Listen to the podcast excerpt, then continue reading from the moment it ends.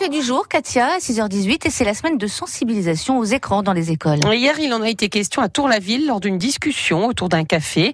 D'un côté, il y avait les parents, parfois dépassés, et de l'autre, des éducateurs, Benoît Martin. Oui, l'usage des smartphones par les adolescents peut entraîner de vives tensions dans les familles. Émilie Manquet est animatrice de quartier à Tour-la-Ville. On se rend compte en discutant euh, de chacune de notre côté qu'il y a des grosses problématiques, euh, que les jeunes euh, des fois sont un peu perdus, que les parents sont énormément perdus. Alors pour parler du bon comportement à adopter, rien de mieux que d'échanger sur l'expérience que l'on vit. pas où, il est, où est le degré de passer ça. Moi le truc c'est que j'ai mes enfants en fait, j'ai TikTok, j'ai Insta, j'ai Snap. Je vois ce qu'ils mettent, je vois ce qu'ils font. Quand il y a un truc qui va pas, direct je Comment surveiller l'activité de ces ados, d'enfants sur les réseaux sociaux sans être intrusif Comment fixer des limites de temps d'utilisation des smartphones Les questions sont simples et se posent tous les jours pour Régine, une maman. Les élèves toutes seules, donc du coup euh, c'est fatigant on va dire, donc euh, de batailler pour tout, donc et en plus pour Internet. Moi je me suis abonné aussi à Instagram, hein, j'ai fait un compte Instagram pour voir ce qu'elle publiait, les photos qu'elle publiait, et sur Facebook pareil. Céline, une autre mère de famille, tente de ne pas céder à ses enfants. Fais attention, en semaine il n'y en a pas vraiment, c'est plutôt les week-ends et le mercredi.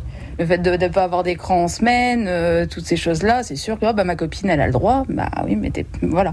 Moi, je suis pas d'accord avec ça. Lorsque la question des règles d'utilisation du smartphone devient trop conflictuelle, que le dialogue est rompu entre parents et enfants, alors il faut surtout chercher de l'aide, souligne François Dubo, accueillant et écoutant à la Maison des ados de la Manche. Ce qui est vraiment important par rapport à ça, c'est de pouvoir faire en sorte d'en parler, quoi.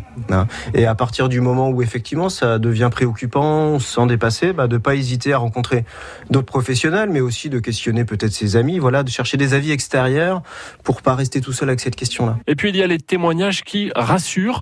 Si une imitation de l'usage du net est parfois mal vécue au départ par les ados, rapidement, ça peut être bénéfique pour la vie familiale. Quand il y a Internet, elle s'enferme dans sa chambre pour faire n'importe quoi, et quand il n'y a pas Internet, elle participe avec nous.